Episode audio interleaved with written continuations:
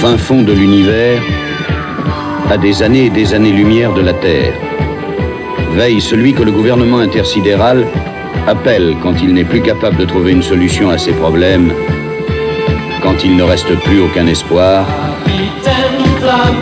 le capitaine Flamme. Je ne suis pas disponible. Ah oui, j'ai un épisode et it is le podcast à écouter.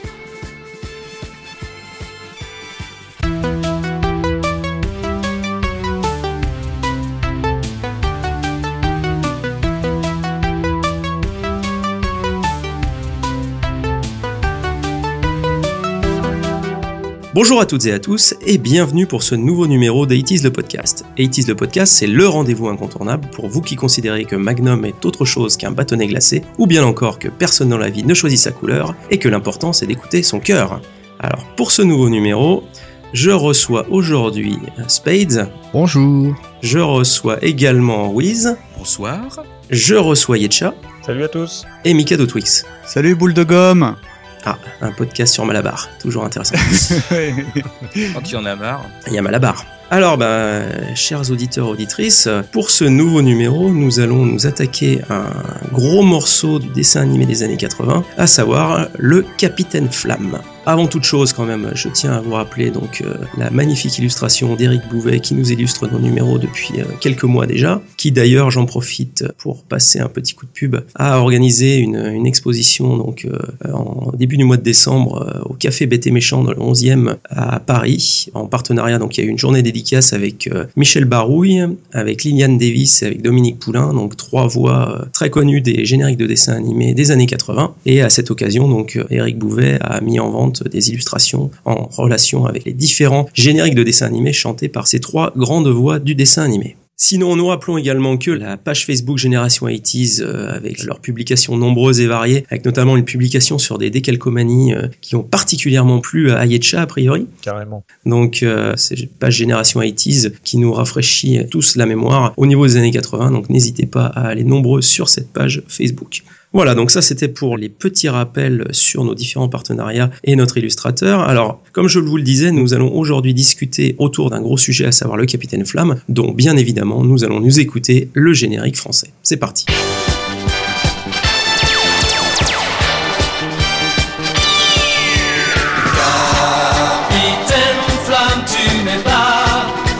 Notre galaxie, mais du fond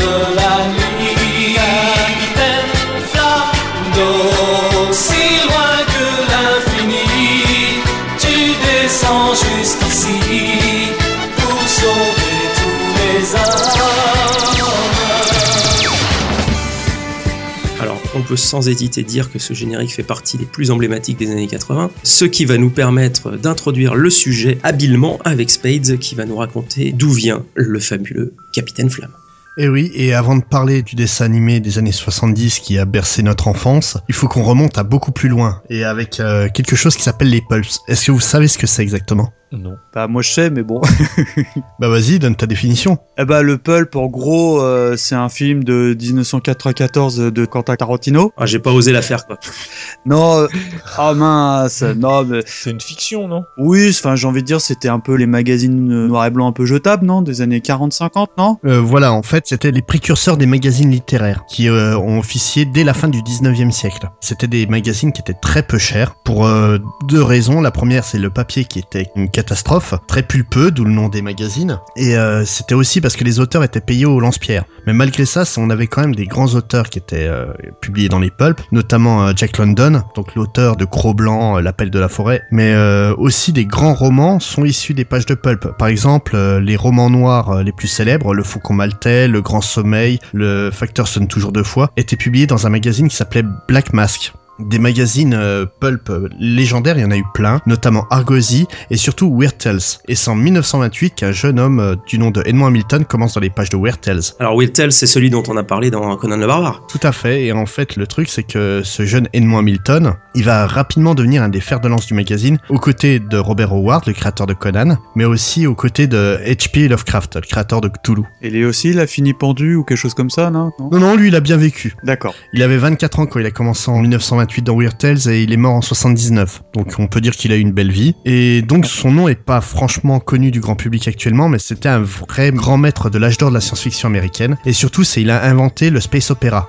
Ah. Donc le space opera, c'est un style euh, d'aventure spatiale, euh, des héros qui se baladent de galaxie en galaxie pour sauver des princesses en péril. D'accord, on n'est pas du tout dans la thématique euh, actuelle en ce moment, quoi, non? Non, à peine. À peine, hein.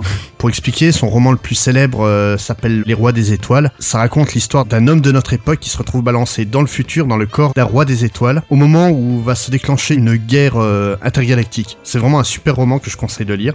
Hamilton, il a beaucoup influencé notamment un petit film d'auteur dans les années 70 qui s'appelle Star Wars.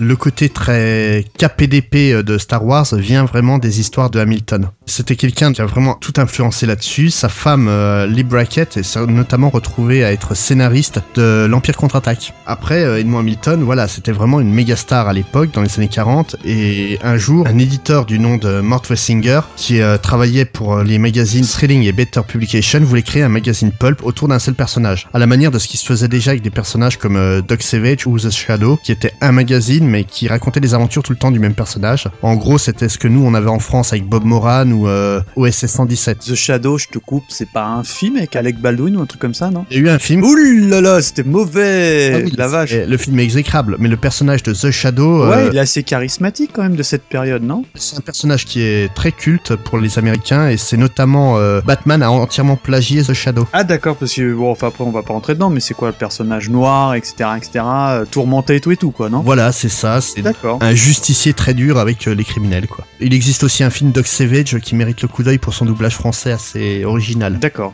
Mais euh, donc là, le projet de Mort Wessinger, c'était de créer un magazine autour d'un de ses personnages héros et de donner les mains libres à Edmond Hamilton pour qu'il crée le personnage de ses rêves. Parce que voilà, Edmond Hamilton était vendeur. Mais je pense que Yetcha pourra mieux nous en parler, non? C'est ce que j'allais dire. Yetcha va nous parler de la naissance du Capitaine Flamme.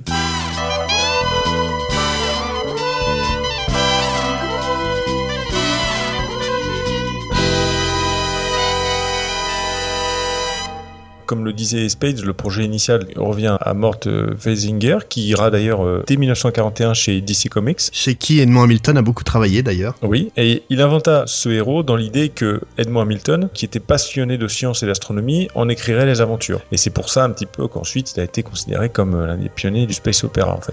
Le premier manuscrit qui a été consacré à ce justicier galactique, de son vrai nom Curtis Newton, il date de 1939. Rien à voir avec euh, Newton, tout ça, euh, les corps, tout ça. Alors, il s'est peut-être inspiré un petit peu de ça, puisque il est fan de science, etc. Donc, euh, c'est vrai que le nom vient peut-être d'un scientifique. Ça vient officiellement de Newton, euh, le scientifique. D'accord, officiellement du Newton scientifique, ok. Et ça a été euh, publié sous le nom de Mr. Future Wizard of Science, le magicien des sciences, hein, c'est ça? Tout à fait. Le sorcier des sciences. Et euh, il retrace les origines d'un célèbre héros de l'espace à travers l'histoire de ses parents, donc euh, Roger et Helen Newton. Euh, dans le dessin animé, il s'appelle William et Helen. Et ensuite, le récit introduit les acolytes, donc les trois Future Men. Donc on retrouve le robot Krag, l'androïde Otto, qui sera Mala dans la version animée française, et le professeur euh, omniscient euh, Simon Wright, dit The Brain. Mais le récit d'introduction a plutôt déplu à Mort euh, Fessinger et ne l'a jamais publié. Il demanda également à Edmond Hamilton de changer le nom de Mr. Future en Captain Future. Par la suite, le directeur de publication, Peter Leo Margules, annonça l'arrivée du pulp Captain Future en écrivant aux fanzines de SF tels que Fantasy News, qui publia en octobre 39 un article sur la prochaine sortie de ce nouveau pulp. Parce qu'en fait, faut savoir qu'à l'époque, les fanzines avaient énormément de poids. C'était pas des petits magazines dans leur coin, c'était vraiment une grande correspondance entre les auteurs et le public euh, en permanence. Et le public, ouais, voilà, c'était vraiment une source d'information important. Il y a un autre fanzine, le Zombie, qui fera de même euh, un petit peu plus tard. En fait, c'était de la pub, quoi, pour annoncer euh, la sortie euh, Tout à fait. future du pulp. Donc, sa première histoire, euh, sous le nom de Captain Future, a été publiée en 1940 dans un pulp. Alors, tu disais que c'était pas très cher. Alors, moi, j'ai des chiffres donner. On va peut-être mieux se rendre compte. À l'époque, ça valait 15 cents. Mhm. Aujourd'hui, en faisant et la conversion et l'inflation, tout ça, etc., ça correspond à 2,30€ d'aujourd'hui. Oui. Donc, on voit quand même 2,30€ pour un magazine. Bon, c'est quand même pas très très cher encore aujourd'hui, quoi. Ça paraît pas très cher. Surtout pour un roman complet. Oui, en plus, voilà, c'est pas un truc épisodique, il y a un récit qui est vraiment complet, donc ça, c'est vraiment. euh, Alors moi j'avais une question pour un peu euh, vous messieurs. Évidemment j'ai fait un petit peu mes recherches pour préparer l'émission et j'ai remarqué que le Captain Future sur les me faisait penser un peu à du Flash Gordon. Alors, question, est-ce que c'était un peu le style graphique d'époque ou euh, c'était histoire de, bah voilà, on surfe un peu sur un succès. Enfin voilà, En fait, c'est très compliqué parce que d'un côté, euh, Hamilton est l'un des créateurs du space opéra réellement, et l'un des héros les plus populaires de space opéra, c'est donc Flash Gordon à l'époque. ah bah voilà, donc c'est pas innocent ça, non? L'autre héros très populaire de space opéra de l'époque, c'est Buck Rogers. J'allais dire Buck Rogers. mais- Ah oui. Ah oui, ah oui, ah ça m'a même pas fait le, le rapprochement. Ouais. Et euh, en fait, Captain Future reprend exactement l'esthétisme qu'ont développé Alex Raymond et donc l'auteur de Buck Rogers pour son histoire. Quoi. D'accord, il y a pas le robot en avec la tête de dans non dans Capitaine Flamme. Non, non.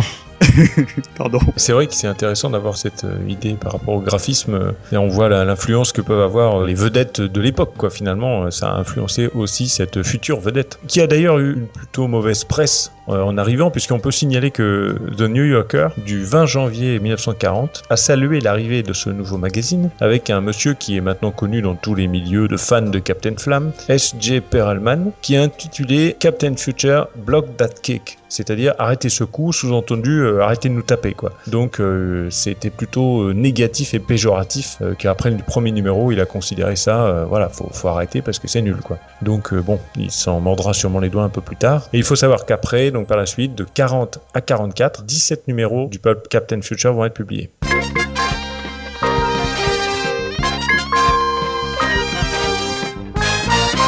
Mais alors, Yetcha, du coup, ça part dans les États-Unis, mais euh, j'imagine que euh, diffusion mondiale va s'opérer dans le futur pour ce Captain Future, justement. Est-ce que tu peux euh, nous évoquer un peu tout ce pan du Captain Future? Alors c'est vrai que Captain Future, il a été diffusé au niveau mondial très progressivement. Il a donc commencé aux États-Unis et il va très très rapidement s'exporter dès 1942 en Suède. Donc il a tout de suite traversé l'Atlantique dans une revue de science-fiction, le Jules Verne Magazinette. Alors je sais pas la prononciation exacte. C'est sous forme de feuilleton hebdomadaire. Captain Future y est appelé Captain Frank et Curtis Newton est rebaptisé Kurt Nelson. Donc ils ont adapté un petit peu comme ici en France. Souvent euh, c'est le cas pour les noms et tout ça. Et puis ensuite, donc on est là, je vous rappelle, on est en 42. Les réalités de la guerre, la pénurie de papier, le manque d'intérêt pour le pulp euh, vont achever en fait les diverses publications. En 1946, donc après-guerre, le Captain Future va revenir au travers de nouvelles comme Outlaw World et The Solar Invasion qui seront publiées dans l'édition canadienne de Startling Stories. Et tout simplement dans Starting Stories euh, tout court, hein. notamment l'une des seules histoires de Captain Future qui a été publiée en France a été publiée dans une euh, Oui. dans une anthologie de Starting Stories. euh. Oui, exact. Un regroupement d'histoires, hein, c'est ça, hein, dans une sorte de compilation. Bah c'est donc Jacques Sadou, l'ancien directeur de collection de J'ai lu, qui avait fait une anthologie des meilleures histoires de tous les plus grands pulps euh, à travers l'histoire et chaque volume euh, s'intéressait à un magazine en particulier. Oui. Et donc dans Startling Stories, on a les harpistes de Titan comme histoire de Captain Future. D'accord. Mm, mm, mm.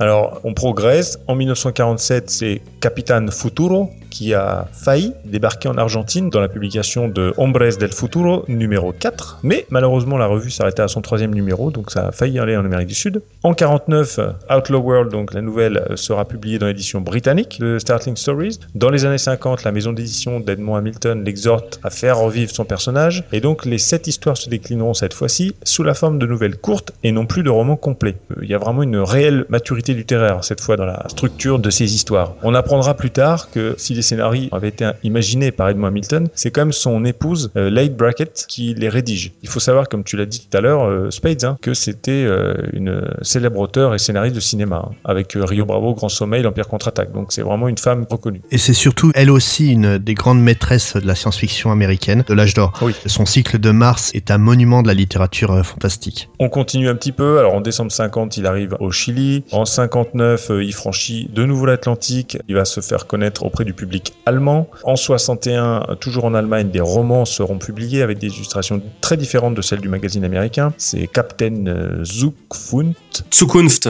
Ah, c'est le futur en allemand, monsieur. Zukunft. Eh Alors j'ai jamais fait d'allemand donc j'ai du mal, pardon. In Zukunft Ja. De mars à novembre 65, le fanzine suédois SF Forum reprend les séries publiées en 42 dans le Jules Verne Magazinette. Et c'est au Japon, en 1966, que Masahiro Noda entreprend la traduction intégrale des œuvres d'Hamilton. Alors là, ça va être un moment important puisque là, on est en 66 et dès 67, donc bien avant la réalisation du dessin animé, la Toei va produire une série live de 24 épisodes très librement adaptés du Captain Future Mais alors très librement, hein, j'ai réussi à voir quel, quel quelques épisodes. Très librement, oui. Ça s'appelle Captain Ultra. Qui en a déjà vu? Moi. On peut trouver, oui, oui, des épisodes ou des morceaux d'épisodes un peu partout sur le web. Et alors? C'est quoi Buck Rogers en plus kitsch Oui, enfin, beaucoup plus kitsch. C'est Spectreman en version cheap, non? C'est quoi? C'est entre Sun Kukai, Spectreman, Buck Rogers, c'est un peu... Et puis les... Attends, Sam Kukai, c'était la méga classe à l'époque. Euh, oui, à l'époque, oui, mais c'était à l'époque. C'est euh, 15 ans avant Sankukai, quoi. D'accord, ok, bon. Non, non, c'est à regarder, c'est curieux, c'est intéressant pour le- les séries live. C'est c'est pour la culture. Ouais, voilà, pour la culture, c'est intéressant. Donc, on retrouve vraiment un peu les mêmes personnages avec des Ultramen à côté, un robot, un humanoïde, un professeur. Enfin, vraiment, c'est, euh, il a repris les choses comme ça, quoi. Il y a The Brain et tout, quoi, non? Il y a tout le monde. Alors, c'est pas un cerveau vivant, le professeur. C'est une personne à part entière, mais bon, euh, voilà, il y a une belle femme. euh, voilà, enfin, voilà. On retrouve vraiment le même principe, mais bon, les effets spéciaux sont vraiment typiques des années 60. Néanmoins, ça a connu un réel engouement au Japon avec beaucoup de jouets, beaucoup de produits dérivés. Donc, ça a beaucoup, beaucoup marché. Ensuite, alors, aux États-Unis, en Suède, en 67, 72, il y a eu des rééditions, des fanzines dédiés, des romans, etc., qui sortent régulièrement. Et en 75, c'est la Corée qui découvre à son tour les récits du Capitaine Flamme. Et la première apparition du Capitaine Flamme en France, on y arrive, est en 77, dans un roman dont tu parlais donc tout à l'heure, Spades, qui n'a jamais été adapté en fait en dessin animé, Les Harpistes de Titan, aux éditions J'ai lu, dans un recueil de certaines histoires de Startling Stories. C'est une très courte nouvelle, en fait. Est-ce que c'est une nouvelle d'Hamilton? Parce que il me semble. que- Oui, oui. Enfin, je pensais que les dessins animés étaient vraiment que euh, les œuvres. En fait, les DA adaptent les 14 romans qu'il avait écrits sur les 17 publications euh, du magazine original Captain Future. D'accord. Et euh, Les Harpistes de Titan, c'est une très courte nouvelle qui avait été publiée dans Startling Stories. D'accord. Mais ça dure à peine euh, une dizaine de pages. Donc difficile d'y adapter en... Oui, oui, évidemment. ouais. Enfin, tu me diras, le prix du danger, c'est quelques pages aussi à la base. Hein. Oui, Oui, c'est vrai. Oui, après, ils arrivent toujours un peu à, à broder, quoi. Exact. Mais bon, c'est vrai que c'est sans conteste au Japon que les pubs vont connaître un plus grand succès puisqu'ils seront traduits euh, et publiés euh, par l'édition euh, Ayakawa jusqu'en 82. Et c'est d'ailleurs suite à cet énorme succès en librairie qu'il y aura à l'origine de son adaptation pour la télévision en dessin animé euh, dès 1978. Et c'est entre 1979 et 1981 que la diffusion du dessin animé, créé en 78, se fait en Europe ainsi qu'aux Amériques. Que de chemin parcouru euh, avant d'arriver chez nous. hein. Voilà, c'est un truc de fou, euh, c'est vraiment été très très long, ça a touché un peu le monde entier quoi. Mais le plus drôle avec ça, c'est donc euh, en 80, le dessin animé est arrivé chez nous, ça a été un succès monstre. Oui. On est d'accord, Ah hein, oui, quand oui. même. Ah bah c'est c'est pff, c'est cultissime hein, chez nous. Ça a Voilà. été direct. Et le truc, c'est qu'avant les années 70, ils ne publiaient pas les romans de Hamilton en France parce que c'était jugé, on va dire, un peu trop ringard Ah ouais à l'époque. Ah, il y a un truc à creuser là. Hein. Et après, on s'est dit qu'ils pourraient les publier, et en fait, ça a jamais été publié. Mais vraiment, jamais, quoi. Il n'existe aucune édition française des romans de Captain Future. Oui, c'est étonnant que ça n'ait pas été ressorti suite au succès, c'est vrai. Alors il y a peut-être des questions de droit après, c'est toujours pareil dans ce genre de choses, il y a peut-être des problèmes de droit. D'après mes recherches, ce que j'ai pu trouver, c'est en fait, ils ont eu peur que les romans soient trop assimilés au dessin animé plutôt qu'Edmond Hamilton lui-même. Ah oui. Et c'est pour ça que ça n'a pas été publié depuis, mais Là aujourd'hui, ça serait le cas. Je veux dire, tu lis un roman Captain Future, bah que tu le veuilles ou non, t'as tout de suite les personnages en, en tête, quoi. Tu vois Ah bah oui. oui, Mm, mm. Ouais, mais voilà, ce que je trouve bizarre, c'est quand même, euh, depuis le nombre d'années que ça s'est passé, c'est étonnant qu'aucune maison d'édition, ne serait-ce que Brajlon, quoi, qui est spécialisé quand même dans le matériel euh, fantastique SF, Ah David, si tu nous écoutes, faut que tu fasses quelque chose. Hein. Là, t'as un- on t'a donné une idée. Là, t'as un truc à creuser là. hein. là, les romans Captain Future, euh, ça serait pour moi là, un truc euh, essentiel, quoi. Donc victime du succès du dessin animé en fait. C'est les échos que j'en ai eu, quoi. Euh, Sadoul, qui avait fait les anthologies euh, Les meilleures histoires Pulp, aimait beaucoup Hamilton et aurait voulu les publier dans les années euh, 70, mais le public était pas très chaud pour lire du Hamilton. C'était devenu un auteur ringard à cette époque-là. Ouais. Faut penser que le space opéra, ça a été créé dans les années 30, Mm. que donc euh, les anthologies ont été publiées dans les années 70, et qu'il faudra attendre euh, 78 pour qu'il y ait un renouveau du space opéra. Bah, avec Star Wars quoi finalement. Voilà, c'est tout à ça fait. ce qui a relancé quoi. Mm, mm. Et euh, entre les deux, certainement, il y a eu un désamour du public. Donc euh, pour moi, ça pourrait être intéressant de republier ça aujourd'hui, que, Star Wars va peut-être relancer le space opéra encore une fois. Peut-être ça ferait trop ringos aujourd'hui. Tu vois, un paradoxalement parce que Star Wars, ok, ça, je pense qu'on va développer. Ça a largement pompé les romans d'Hamilton. En revanche. Peut-être qu'il y a les codes qui ont évolué. Enfin, je, je suis pas un fan expert, mais peut-être que re- republier les trucs en l'état aujourd'hui, ce serait peut-être difficile à lire. Je sais pas. Non, pas spécialement, parce que Conan le Barbare, euh, ça a été publié à la même époque, ça a été créé dans les années 30 aussi. Ça n'empêche pas que tu prennes du plaisir à le relire. Oui, mais à la différence d'un Capitaine Flamme, euh, c'est de la science-fiction, donc c'est un truc futuriste. Et euh, on le sait tous autour de cette table que la science-fiction, c'est un genre qui vieillit pas bien, quoi. Tu vois Oui, mais justement, le truc, c'est que Hamilton avait un style très particulier qui permettait euh, vraiment, c'était du roman d'aventure plus que de la SF. Mais il y a toujours moyen de l'adapter. Ah, d'accord. Oui, bah oui, c'est vrai en plus quand, enfin, on va l'évoquer ça, mais oui, oui, il y aurait moyen d'adapter un truc sympa, quoi.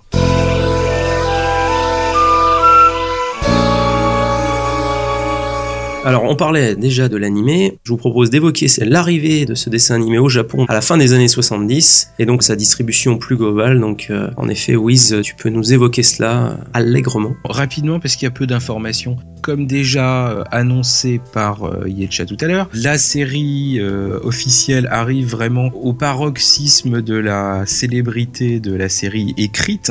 Le fait d'avoir une vraie adaptation sérieuse euh, en dessin animé, c'était vraiment la conclusion logique euh, de l'engouement japonais pour la série. Donc euh, la série est réalisée par un monsieur qui s'appelle Tomoharu Katsumata et produite donc par la Toei qui avait déjà commis la première version et à qui on doit sur la même période, entre autres pour les choses qu'on a pu connaître, Goldorak, Albator ou Candy et son pays. Monsieur Katsumata est un habitué des productions Toei, il a pas mal bossé sur les œuvres de Go Nakai, qui est un mangaka très célèbre au Japon et qui a fait en particulier des trucs que j'adore pas du tout, comme Mazinger Z ou euh, Goldorak justement, ou Cherry Miel. Tu vas te faire taper par euh, Michael Attends, quoi, que, que, que, que? Bon, Mazinger Z, il y a, il y a débat. Cherry Miel Euh, aussi, on peut-être. critique pas.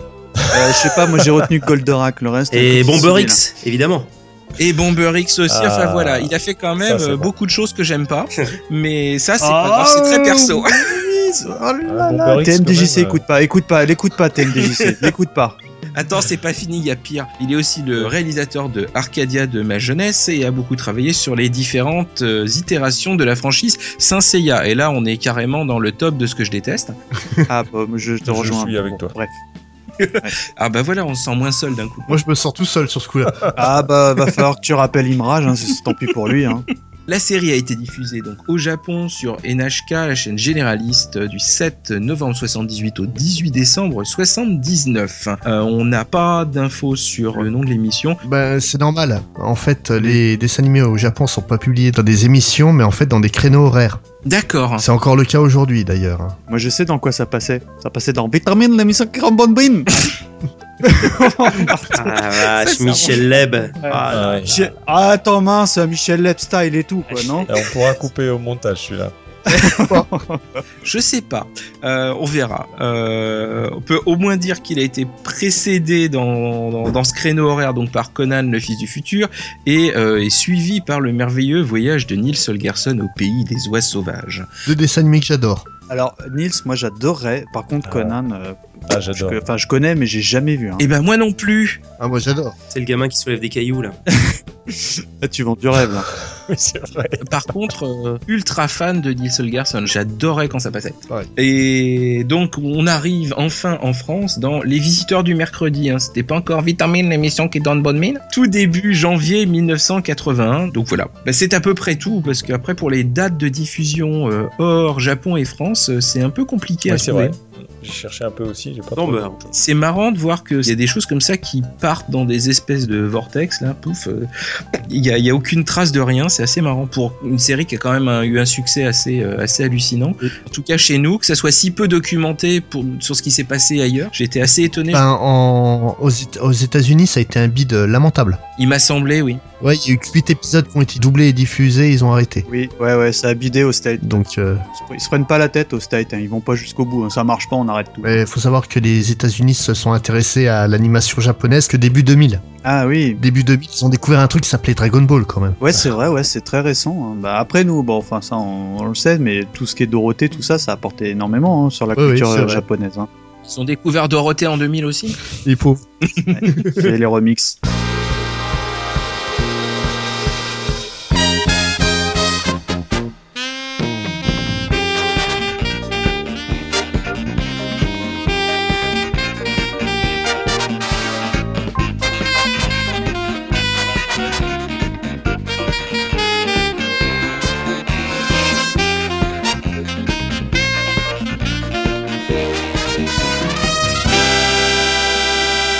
Alors, le dessin animé en lui-même, euh, Yetcha, est-ce que tu peux nous décrire un peu le concept de base des voyages du Capitaine Flamme? Euh, le concept, c'est qu'il existe 13 voyages découpés en 4 épisodes chacun. Donc ça fait un ensemble de 52 épisodes. En termes de durée sur les épisodes, on est sur quoi? 25 minutes? 26 minutes, j'imagine? Format classique? Ouais, c'est à peu près ça. Ouais, à peu près, ouais. Euh, oui, c'est 23-24 minutes, je crois. Enfin, oui, un truc, euh, un truc dans le genre, ouais. Mm. Donc 15 minutes de générique, mais bon. Avec le chien qui court et le grand vélo. Vous exagérez, il y a à peine plus de 12 minutes. Oui, c'est vrai. Il est beau ce générique de fin. Et le tunnel de euh, faudra avec m'expliquer un jour. hein. Mais bon. Alors, pas les saucisses. Vas-y, Yetcha, excuse-nous. Ah oui, je me. Les aventures et les 4 épisodes. Ah c'est c'est- débat, débat. Alors, donc, Hamilton parle de saucisses, et c'est très détaillé et précis. Et il renomme souvent d'ailleurs ses plats de choucroute avec les saucisses pour euh, plus de rêves, je suppose. Dans le point de départ du Capitaine Flamme, en fait, les planètes du système solaire sont neuf mondes, comme elles sont appelées. Donc, alors, Pluton faisait encore partie des planètes du système solaire à l'époque où ça a été écrit, hein, puisque Et puis ça le fait toujours. Ah bah non. euh, non, on était sorti du système solaire. Si, si, c'est redevenu une planète depuis. ah bon? Euh, de quand ça? Oui, oui, ça a été réhabilité. Ah bon? T'es sûr? Oui, oui. Il y a pas si longtemps que ça. Je croyais que c'était le chien de Mickey, moi. Ah, il l'a fait, il l'a fait, il a osé, il a osé. Donc, ces neuf mondes habités sont fédérés autour d'un gouvernement interplanétaire dont le siège se situe, je vous le donne en mille, À New York. à, New York, capitale de la Terre. Attends, c'est c'est pas n'importe quoi, quoi. Ah, j'ai envie de te dire capitale de l'univers, quand même, un peu, non? Ah ouais, mais là, c'est déjà à la base capitale de la Terre. Et c'est là que se trouve l'aéroport interspatial. Interspatial Interspatial. Et au tout début, donc, notre système solaire, en fait, fut colonisé, il y a des centaines de millions d'années, par un peuple du système de Denef, une étoile située dans la constellation du Cygne. Et ce peuple de Denef, après avoir connu une civilisation avec une technologie très avancée, s'éteint pour une raison inconnue. Edmond Hamilton considère que tous les habitants donc, du système solaire ont la même filiation. Et le peuple de Denef permet de justifier la présence de l'espèce humaine sur toutes les planètes du système solaire. C'est pour ça qu'on retrouve à chaque voyage, bah, finalement, des hommes, des gens, en tout cas des anthropoïdes, quoi, anthropomorphes, pardon. Alors bien sûr, chacune des espèces a évolué au cours des millénaires en s'adaptant aux conditions climatiques, aux biotopes propres à chaque planète, en fait. Donc c'est pour ça qu'on a des couleurs de peau différentes, la taille différente, etc. Et c'est ça qui donne le crapaud Gilles. Et ah oui, alors oui, c'est vrai que ce fameux crapaud Gilles, euh, je l'ai pris en plein visage. Car je m'appelle Gilles, en effet. En effet. Quoi, Yetcha, c'est pas ton vrai nom? Alors, ce qui est important de signaler quand même, c'est que Hamilton démarre la conquête spatiale en 1971 avec l'exploration de la Lune. Rappelons pour euh, les personnes qui ont un petit trou de mémoire que dans la réalité c'est en 1969, donc il n'est pas loin de la vraie date finalement. En juillet 69.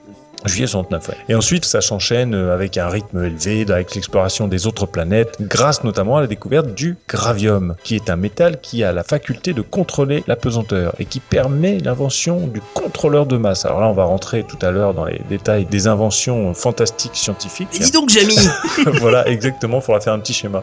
Après, voilà, les terriens ont eu la surprise de découvrir des espèces humaines primitives sur chacune des planètes qui visitèrent, implantèrent rapidement des colonies pour organiser un trafic commercial en fait interplanétaire basé sur l'exploitation des minerais radioactifs. Et puis les colons, les exploitants miniers vont avoir à affronter des rébellions sur plusieurs planètes qui n'acceptaient pas le colonialisme et l'impérialisme terrien. Enfin, on retrouve ensuite des données finalement très terriennes, on va, pouvoir parler comme ça. On retrouve les mêmes soucis qu'il y a pu avoir dans toute l'histoire de l'homme sur Terre, euh, tout simplement quoi. Ben, il décrit tout simplement la Terre des années 30 avec le colonialisme des forces. Oui, bien sûr, bien sûr, bien sûr. Et donc, euh, en parallèle, s'organise une piraterie spatiale qui pille des vaisseaux cargo, transportant les minerais précieux, etc.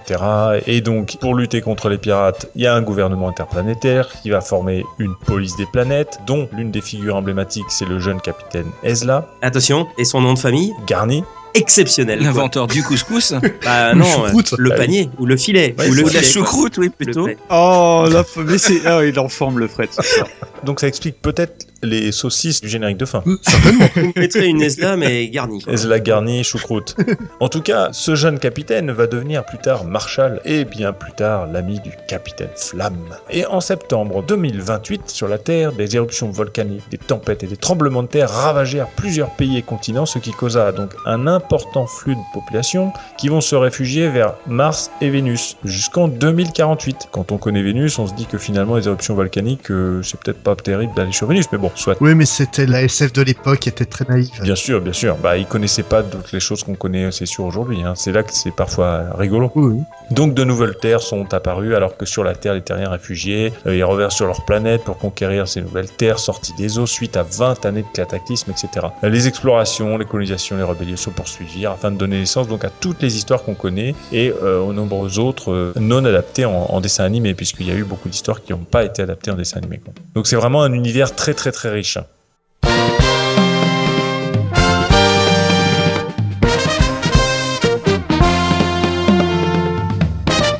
On a quand même évoqué des planètes, des systèmes solaires, euh, mais les personnages sont quand même au centre de tout dans, dans ce Capitaine Flamme. Mikado, est-ce que tu peux nous parler un peu des différents euh, protagonistes du Capitaine Flamme?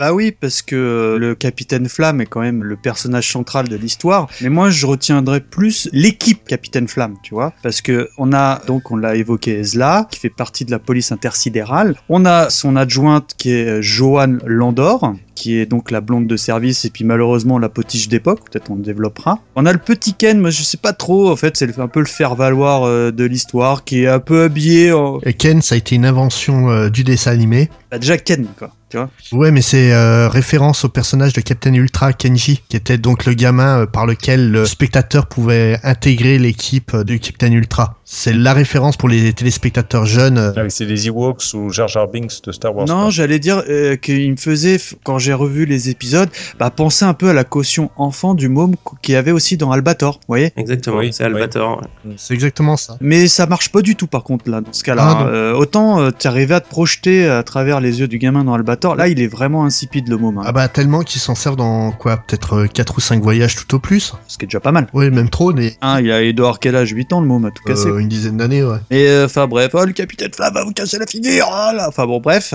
Et surtout donc on a la Dream Team de la SF parce qu'on a le robot euh, Krag qui est euh, on va dire le, le robot le plus fort de l'univers parce que c'est Krag et puis voilà. On a donc Mala, un personnage humanoïde qui est euh, fait de chair et de je ne sais pas, parce que quand j'étais enfant, je me posais pas la question, mais toujours est-il qu'il a l'aspect parfaitement humain. Euh, D'ailleurs, Krag et, et Mala pensent comme des humains, mais Mala a une particularité qui, au final, euh, on s'en rend rapidement compte, ne sert à rien, c'est qu'il peut changer de visage assez facilement. Bon, c'est un barbe à papa, honnêtement. Hup hup hup, moi le truc Objectivement, c'est une sorte de, c'est, c'est une sorte de barbe à papa, franchement. Ouais, où il aime bien aller au bar. Ouais, mais ce que je trouvais marrant, c'est que dans mes souvenirs, Mala, bah, c'était génial, il pouvait changer de visage, mais en fait, tu t'aperçois que Capitaine Flamme le fait tout aussi bien Ah avec oui. des artifices autres.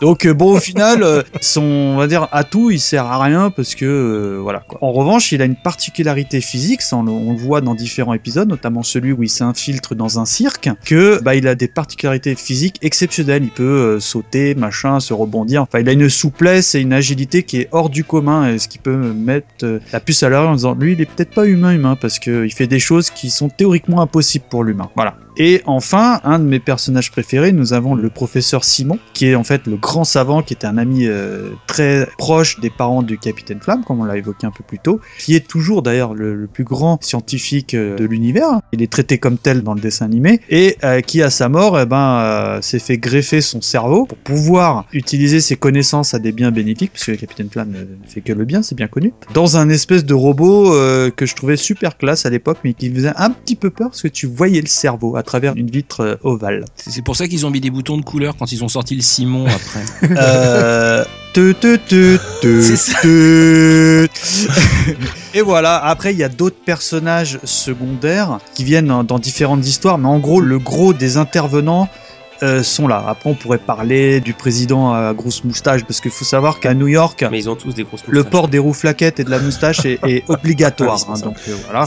Et euh, on pourrait parler de son homologue du mal qui est Calonne, qui est son ennemi juré, qui est le fils des parents qui ont assassiné bah, les parents du capitaine Flamme. Donc il y a une sorte de rivalité scientifique et, et une rivalité tout court parce que bah, ils se détestent, hein, c'est tout à fait normal. Voilà, donc il y a aussi euh, sa compagne, Saturna, qui est vraiment la copine et le bras droit du méchant de l'histoire. Mais bon, d'une manière générale, vraiment, ce qu'on retient dans cette série, c'est la Dream Team et puis aussi euh, Frégolo et Limai qui sont les deux petites bêtes des deux comparses du Capitaine Flamme, qui ont chacune des particularités qui, au final, s'avèrent extrêmement pertinentes parce que Frégolo, bah, c'est l'espèce de, je sais pas, de raton laveur à carapace de tortue qui peut se transformer en un peu tout et n'importe quoi, ce qui peut être assez pratique. Et Limai, bah, lui, qui est complètement attiré par tout ce qui touche au fer. Ah, c'est sa nourriture. Euh, voilà. Et on s'apercevra au fil des différentes aventures que ces personnages qui sont en second plan ont une importance extrêmement importante dans les différentes aventures. Oui, je trouve qu'ils sont bien utilisés, ces petits personnages-là. En, en toute honnêteté, je voulais même pas. Finalement, mieux que Ken. Ah bah oui, mais Ken il est insipide. En toute honnêteté, je voulais même pas les évoquer quand on a préparé l'émission, mais honnêtement, ils ont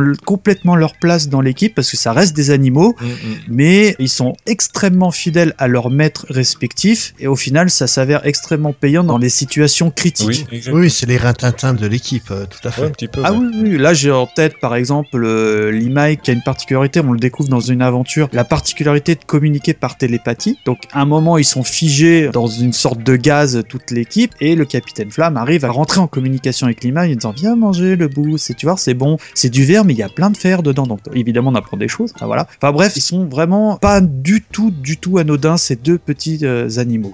Alors moi j'aurais quand même quelques questions en termes de vêtements et d'allure. Ah Est-ce qu'on pourrait m'expliquer donc déjà bon le gilet à franges pour un robot qui fait à peu près 2m50 un côté cowboy. Moi je trouvais que ça faisait cowboy quand j'étais enfant. Bon, ok, Mais mais, alors la tenue rose près du corps euh, en, en mode Marcel de notre ami Mala, c'était quand même. Et, et la casquette de Avec ta marin casquette de marin. La casquette. et les cernes sous les yeux, c'est C'est quand pour même être à euh, l'aise, je pense. Bah, le pour côté euh, pour bien être voyant au Blue Lister Boy. Arturo Brachetti quoi, le mec euh, transformiste. Et surtout, et surtout, le capitaine Flamme. J'aimerais qu'on prenne deux minutes pour s'attarder sur son accoutrement, parce que il faudra qu'on m'explique ce que c'est que cette tenue. C'est-à-dire que Ah, les classes à tenue. Non mais non mais attends, Ah, mais c'est quoi on, on dirait on dirait une tenue sur la base hein, de la tenue, pas de l'armure ensuite, mais sur la base, on dirait les tenues des danseuses euh, qui tournent autour d'une corde au cirque avec une combinaison couleur chair, tu sais, genre pour faire un peu euh, Mhm. ça Oui, c'est oui. quand même bizarre cette espèce de truc autour des pieds et tout là. Enfin, je, je, je- Moi, je suis pas d'accord. C'est les années 70. Ouais, et puis, Oui. puis après l'aquarium effectivement en façade avec le hublot là. Je... Ah, par contre, la Rolex euh, du futur, elle a la classe. et puis là, oui, et puis voilà, la montre elle est jouette. Ah, attends, la- elle fait un peu Ulysse 31 dans, dans les Ah dans oui, oui, oui, oui, tu limite tu peux dire, tiens, il va déplier le bouclier. Bah quoi, voilà, exactement. Je sais pas, moi j'interprétais ça comme étant son badge. euh, C'est bah, le badge. l'espace. c'est ça, oui, complètement. Ouais. Euh, en fait, il y a une histoire où, par exemple, euh, il y a un mouvement de foule qui est très poignant comme histoire parce qu'ils sont obligés de faire l'évacuation d'une planète parce que la planète, pour qu'elle survive, il y a une usine qui fabrique de l'air, pour faire simple. Et la ressource qui permet de fabriquer cet air bah, s'épuise à tel point que le peuple suffoque. Donc, la police de l'espace, euh, dirigée par Ezla Garni, pardon, est obligée d'évacuer la population. Donc il y a des récalcitrants qui ne veulent absolument pas s'échapper. Et donc rébellion, etc. Même Ezla, il est submergé. Capitaine Flamme, il arrive, il monte la Rolex, terminé, tout le monde est d'accord. Ah, mais c'est ça, de toute façon, euh, si à 50 ans t'as pas la montre du Capitaine Flamme, t'as loupé ta vie. T'as hein. raté ta vie, clairement. Non, mais moi je suis pas tout à fait d'accord. Je trouve que le look de Capitaine Flamme, bon, très honnêtement, Mala aujourd'hui tu rigoles, hein, franchement. Mais euh, Flamme, il a la classe. hein. Euh, C'est simple, tous les officiers, pour moi, que ce soit donc euh, euh, Ezla, euh, Flab et puis euh, Johan, Et, et Ken, je trouve les tenues sont classe. Ils quoi. ont tous la même tenue, là, là, de 10 couleurs différentes, effectivement. Moi, j'aime beaucoup la tenue de Capitaine Flamme lorsqu'il fait de la plongée. Ah Je oui. sais pas si vous voyez, c'est une combinaison orange et blanche. Ouais. Et je trouve qu'elle fait très moderne. Même le casque, hein, quand il le porte et tout. Le euh, casque aussi, super exactement. Il est super classe. Ouais. Oh, il y avait à peu près la même dans le gendarme à Saint-Tropez. Oh. Oh, Oh non, c'est pas Ils vrai. étaient orange avec un casque. Non, mais je te jure, hein, tu regarderas. Ah, c'est moche. Ah non, mais non, non, non, elle est vraiment classe sa combi. Par contre, tant qu'on est en train de parler de vêtements, vous pouvez m'expliquer pourquoi tout le monde, dans le premier voyage, se met euh, à poil devant Ken? Ça m'a Ah échappé bah oui, ça ça. m'a échappé. Oui, j'ai loupé le truc aussi. Oh, En fait, euh, je sais plus pourquoi, à un moment, t'as Johan euh, qui est donc euh, chemise grande ouverte avec Ken ah qui oui, court autour. il fait Oh, t'es très, t'es très ce soir, ou un truc comme ça. Oui, voilà, c'est ça, oui. C'est assez surprenant. Ah bah, je me rappelle pas de ça, je vois pas. Ah, autre mœurs, autre époque. Et, et- et- et alors, pour finir, quand même, la coiffure du capitaine Elle Flamme. est classe. Donc, le cheveu roux et en fait, reste sur le côté et jamais décoiffé. Jamais de moustache. Et jamais décoiffé, le gars. Bah, c'est C'est-à-dire normal. qu'il. Si, c'est déjà arrivé une fois ou deux. Ah, quand il est en homme préhistorique, là, mais non, il, a, il est encore coiffé, là. hein, Quand il est déguisé, justement, camouflé avec Bah, ça. il a un brushing de ouf avec euh, du gel du futur et tout ça. C'est tout. voilà, c'est Ok. ça. Ça, c'est génial d'ailleurs, parce que j'ai lu quelque part euh, que c'était la vengeance des roues. Il est pas roux, Flamme. Si, Si. si. Ah, Ah, si, si. si, si, si, bah si, ah bah si. C'est mais complètement, et c'est ultra connoté, et c'est assez. euh, Notez quoi? Ah bah le roux c'est la couleur du diable hein, dans les euh, au Moyen Âge, et ça survit encore aujourd'hui. Oui, oui, oui, mais quel est le, lien avec euh, Hamilton? Enfin, Flamme, pardon. Bah c'est qu'il n'y a pas de héros roux. Zora la rousse, Bah ça arrive, c'est arrivé tardivement, mais enfin Zora la. Sonia. qui est un personnage créé par euh, Robert Howard, qui était donc un collègue de Hamilton. Et surtout que dans les pulp, euh, il est, c'est un blond, bien blond platine, tu vois. Enfin. C'est quand même assez inusité. Ouais, quoi, mais le- moi, je, enfin, je le vois pas roux. Moi, je le voyais plutôt euh, brun très clair. les Ah non, non, il est, il est roux. Enfin, je trouve que c'est intéressant parce que c'est pas, C'est pas euh, commun, c'est ouais. vraiment pas commun de mettre un héros de cette ampleur-là avec cette teinte de cheveux, vu la, la, la connotation que ça a encore Je aujourd'hui. suis d'accord. Parce que tu le mettais brun ou blond, ça aurait pas. Avec le recul, ça aurait pas été. euh. Ouais, mais bon, pour les Japonais, quelle couleur peut être plus exotique que le roux, quoi Ouais, ça faisait. Ouais. Oh, t'aurais pu le mettre chauve. Il y a déjà Mala. Ah, puis non, mais les roues flaquettes et tout, fallait bien les justifier quand même, hein, non? Chauve avec des roues flaquettes, ouais, ça, ça, ça aurait été cool. C'est ça, chauve avec des roues flaquettes, ça aurait été cool. Ah, c'est- il est bien coiffé pour compenser la coiffure d'Albator, on peut dire ça aussi.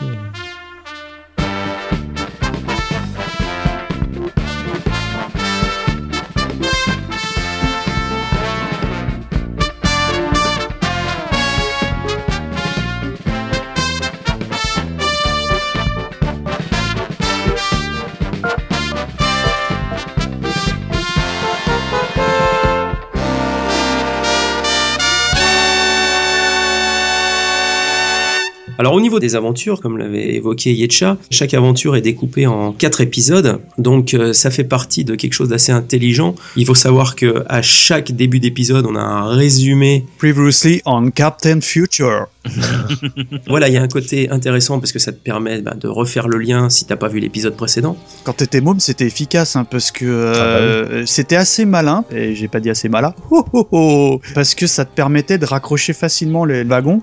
Tu pouvais vraiment, même jusqu'au dernier épisode, raccrocher le wagon parce que ça te faisait le résumé qui te servait à au moins capter l'épisode que t'allais voir. Le contre-pied de ça, c'est que quand tu te les enchaînes les quatre à la suite, Ah oui. c'est c'est rébarbatif et tu te rends compte que effectivement redondant forcément et puis euh, bah, il saute des parties, ce qui est logique parce que plus ça va, comme tu le viens de le dire, plus il faut arriver à ce que les personnes qui voient que le quatrième puissent comprendre. Et moi, je sais que ça m'a un petit peu saoulé d'avoir ces petits résumés qui sur le principe sont intelligents, mais euh, Il faut savoir que sur les DVD, euh, il me semble que tu as l'option pour zapper les génériques déjà. Mais c'est vrai que malheureusement, tu es obligé de te cogner un petit peu les résumés. voilà. Mais il faut se remettre dans le contexte d'époque. Là, aujourd'hui, on les regarde dans les conditions idéales, DVD. Tu peux te regarder, on va dire, une aventure complète d'un trait. Bon, c'est vrai que c'est pénible. À l'époque, je crois que c'est la diff, elle se faisait euh, une fois par semaine. T'étais Ouais. bien content d'avoir ton petit résumé d'une minute. Quoi. Oui, mais il Donc, y euh, avait pas, enfin complètement. Ulysse, c'était pas forcément le même format, mais il y avait pas ça sur Ulysse par exemple. C'était que des émissions en one shot. hein. Oui, mais Ulysse, c'était un par jour. Mais c'était que 5 minutes, c'était 5 minutes et Eh oui, voilà. Et puis, et puis, et si tu mets tout bout à bout, ça faisait 25 minutes. Et non, mais et puis surtout que une aventure complète Ulysse, Mhm. comme tu dis, c'est 25 minutes. Là, une aventure, c'est ouais, une heure, heure 30, quoi. Tu vois À peu près, quoi. Mais, tu vois mais justement, ce qui est très fort avec ce découpage, c'est donc qu'ils ont fait ce découpage-là parce qu'ils adaptent des courts romans, donc c'était trop difficile d'y faire en un épisode de 20 minutes, quoi, euh, chaque roman. Et le truc, c'est qu'ils ont réussi à découper de manière à garder un vrai sens du rythme à chaque fois. Chaque épisode est intéressant, passionnant, t'as toujours un cliffhanger. Absolument. C'est ça. Puis il y a du teasing, Ouais. voilà, donc ça fonctionne bien. En général, bon, comment ça se développe un épisode? Bon, bah, en gros, l'épisode commence, il se passe un événement qui peut être, je sais pas, un- des vaisseaux qui disparaissent, ça peut être mille et un trucs. Et là, bon, bah, comme le- dans le générique, euh, ils prennent un peu sur eux la police de l'espace, qui sont vraiment embêtés de faire appel au capitaine Flamme. Moi, c'est quelque chose qui m'a interpellé. C'est pas une collaboration saine. Je sais pas si ça vous a fait ça, Si, les si. gars. Ouais, ouais, ouais. À part Ezla, qui est vraiment un intime de Flamme, c'est vraiment des amis proches. Et Joanne, bon, c'est son amoureuse. Mais euh, tu sens que, notamment, les hautes sphères de la police euh, intersidérale, ils ont un problème d'ego. Ils sont gênés. Ils quoi. ont un problème d'ego, ils sont vraiment embêtés de faire appel à Flamme quand eux-mêmes n'arrivent pas à résoudre un conflit ou un, un problème particulier. C'est surtout que voilà, il a aucune valeur euh, en tant qu'officiel. Bah oui et non, quoi. Enfin, c'est c'est un peu ambigu, je trouve. Non, c'est un intervenant privé qui travaille pour le gouvernement, mais qui est vraiment quelqu'un de privé. Un électron libre. C'est un peu comme euh, quand Scotland Yard appelle Sherlock Holmes. Quoi. Voilà, où euh, Ouais, c'est ça, exactement. Et en revanche, le président euh, intersidéral, lui, il a pas d'état d'âme. Allez, bon, tu t'es là, colonel machin, puis tu m'appelles Flamme tout de suite, quoi. Après, c'est quand même annoncé euh, à peu près clairement Dans l'introduction, dans le générique. Ah oui, Quand on a vraiment tout essayé, Voilà, quand on a essayé. hein, on l'appelle Monsieur Propre. On a dit qu'il était pas chauve, oui. c'est- Ah, voilà, donc, euh, voilà, c'est c'est vraiment ça, c'est l'in- l'intervenant de la dernière chance, quoi. Voilà, donc le découpage d'histoire se résume vraiment comme ça. Donc il y a une situation critique, les autorités n'arrivent pas à faire face, ils font appel au capitaine Flamme, il prend connaissance du dossier, on vous expliquera comment. La plupart du temps, il part en voyage vraiment à l'autre bout de l'univers ou à des endroits pas possibles. C'est très rare qu'il reste sur place, hein. il y en a peut-être une ou deux histoires de mémoire.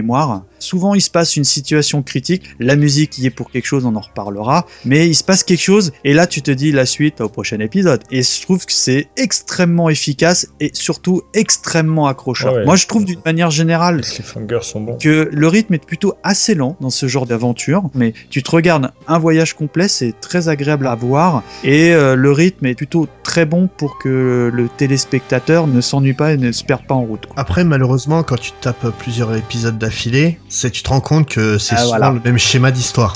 Ah bah oui, bien Comme sûr. tu dis, t'as la situation critique, on appelle le Captain Flamme. Ça, c'est le premier épisode. À la fin du premier épisode, il a loupé euh, ce qu'il fait. Et- Johan s'est fait kidnapper. Faut aller sauver Johan. Sauver la princesse. oui, non, voilà, c'est en fait quasiment tout le temps le même schéma, quoi, malheureusement. Ouais, mais ça dérange pas. Moi, ça me dérange pas. Même si c'est le même, effectivement, hein, il y a un schéma assez classique et euh, voilà, on voit toujours arriver le retournement de situation qui amène aussi la fin de l'épisode. Cela dit, je trouve que étonnamment, pour une histoire qui va s'étendre sur globalement 90 minutes, il n'y a pas vraiment de longueur, il n'y a pas des moments où on a envie de faire avance rapide. Sauf Yetcha qui regarde en x2, mais c'est autre chose, ça. C'est voilà, ça c'est autre chose. Je suis déjà en avance rapide. Mais c'est très bien découpé pour ça parce que on a l'impression voilà que c'est euh, ultra calibré pour que pile poil euh, au bout de 23 minutes il se passe un truc euh, qui justifie de faire suite au prochain épisode sans pour autant qu'on ait l'impression qu'ils aient fait du remplissage pour pouvoir arriver à la bonne minute Non, et tout jamais. c'est euh, super bien branlé quoi pour ça Ah, moi je te rejoins complètement. Il n'y a jamais de, de perte de rythme. Enfin, il y a des situations où ça grimpe, ça redescend, machin, mais on n'est jamais euh, en, en panne sèche. Enfin, tu vois, dans le sens où, bah mince, alors bon, c'est bon, j'en ai marre, quoi, tu vois.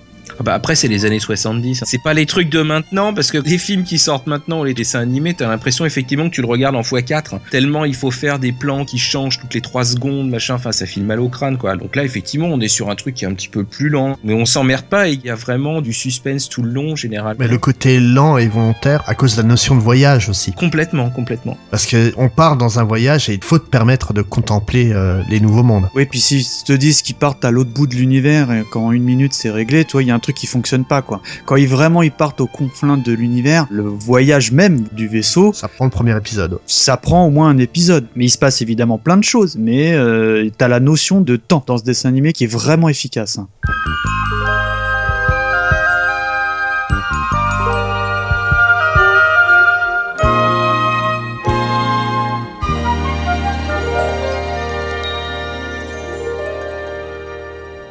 Alors, hormis les personnages qu'on a déjà évoqués, effectivement, un, pan entier du dessin animé, c'est aussi les différents vaisseaux. Wiz, est-ce que tu peux nous récapituler un peu les véhicules à disposition de la team euh, Capitaine Flamme, les plus connus et les un peu moins connus Les un peu moins connus, je ne sais pas. Pour les connus, j'en vois deux. hein. Donc, on a le fameux Cyberlab, hein, qui est le vaisseau officiel du Capitaine Flamme. C'est une espèce de forme assez étrange. Moi, je suis Euh, fan. Moi, je le trouve un peu long.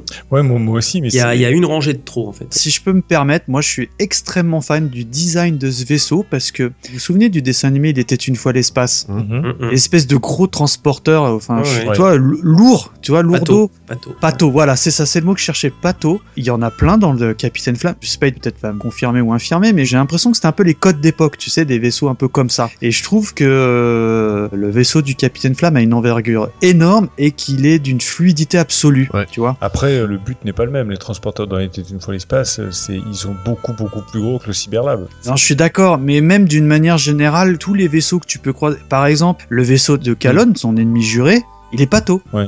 Tu vois On dirait la fusée de Tintin. Ouais, voilà. Enfin, d'une manière générale, le design des vaisseaux autres a très très mal vieilli. Mhm. En revanche, le Cyberlab, je trouve que c'est un très très beau navire. Et puis, euh, si je peux me permettre aussi, le Cosmolem, qui je trouve est une réplique miniature de ce que pourrait donner le Cyberlab, mais en mode euh, de poche. Bah, en mode circoncis surtout. Enfin voilà quoi. On a gardé que l'extrémité pour le coup. hein. Donc, Ouais, voilà. euh, euh, je sais pas comment dire autrement.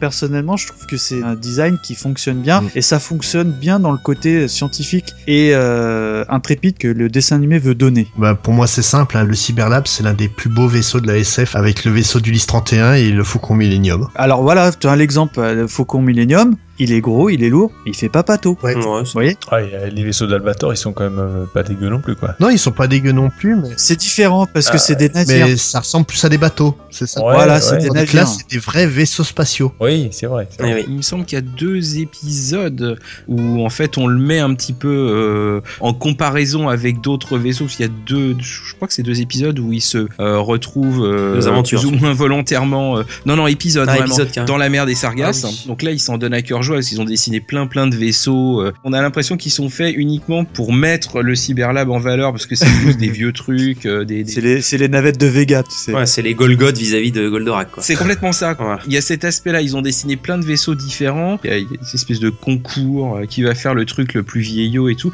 Et que c'est un côté vraiment mise en valeur Ouais. du vaisseau de Flamme. Ah, c'est le cheval blanc un peu, hein. c'est ça. En fait, la plupart des vaisseaux qu'on voit dans la mer des Sargasses, c'est euh, des vaisseaux de transport pur, alors que le Cyberlab, il a une fonction qui est tout à fait autre, qui est l'exploration. Ah, pas faux. ouais. Ouais, il me rappelle beaucoup ouais. euh, l'Enterprise de Star faux, Trek ouais. dans, le, dans le style de design. Ouais, ouais, dans le côté fin de certaines parties. ouais. Et euh, qui a exactement le même but. À mon avis, c'est la logique euh, de design est partie de là. Ça sent effectivement l'inspiration. ouais. C'est pas foufou, hein, d'ailleurs, entre parenthèses. hein, parce que quand tu repenses à Ulysse 31, c'est- sympa de faire la comparaison. Moi, je pense tout de suite à plein de vaisseaux, quoi. Tu vois, je- une pléthore de vaisseaux qui sont moindres dans Flamme. Effectivement. Après, peut-être les aventures ne s'y prêtaient pas, tu vois. C'est, euh, un peu de ça. C'est vrai. Alors après, euh, il y a dans certaines aventures, comme on vient de le dire, des gros vaisseaux de transport où du coup le capitaine Flamme se retrouve aux commandes de ces vaisseaux-là. Mais effectivement, euh, est-ce que ça viendrait pas du fait aussi que ben, les produits dérivés, souvent, euh, il y a plein de vaisseaux, donc on fait plein de produits dérivés. Du coup, c'est pour ça qu'il y a peut-être pas énormément de produits dérivés capitaine Flamme. Mais c'est vrai qu'on aurait été en droit de s'attendre à un éventail plus large de tiens, bah aujourd'hui j'allais me promener sur telle planète, il y a plein d'eau, tiens, je vais prendre ce véhicule-là. Tiens, bah là oui, c'est plus tel type de sol, je vais prendre ça. Alors on n'envisagera pas le fait qu'ils avaient pas d'idée pour le design des vaisseaux euh, Capitaine Flamme, mais bon, bah on ne sait pas.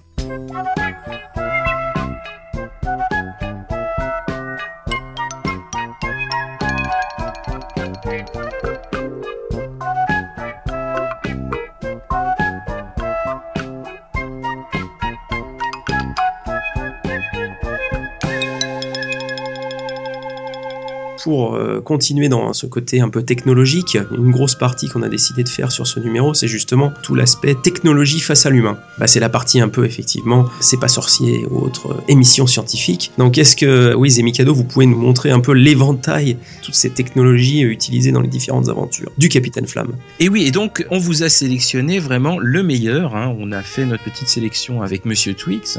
Donc il faut savoir que Edmond Hamilton était féru de science, sans être lui-même un scientifique. Donc il est parti de théories scientifiques en vogue pour créer la technologie de l'univers du Capitaine Flamme, en gardant la fantaisie, des fois beaucoup de fantaisie, caractéristique de son œuvre. Donc euh, ben, nous allons commencer par Mikado qui nous a sélectionné. Et ben le pistolet à proton, parce que c'est vraiment l'arme du dessin animé. hein. En gros, c'est un petit peu euh, le pistolet de Ghostbuster. Et également, c'est le plus gros des canons du Cyberlab. Et c'est vraiment l'arme qui est utilisée dans euh, le dessin animé. Voilà, si t'as pas ton pistolet à proton, bah t'es nul, quoi, t'as rien. Voilà, c'est un 195 freins.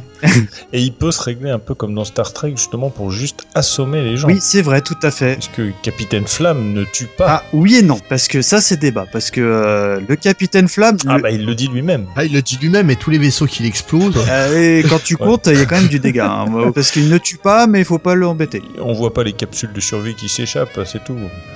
non, c'est il tue qu'en dernier recours. Le problème, c'est qu'il n'y a pas souvent d'autres recours. Ah non, parce que il le dit quand même effectivement, le ca- et il le dit en plus à la troisième personne. hein, Oui, le oui, capitaine Flamme ne tue jamais personne, et il vous en prie.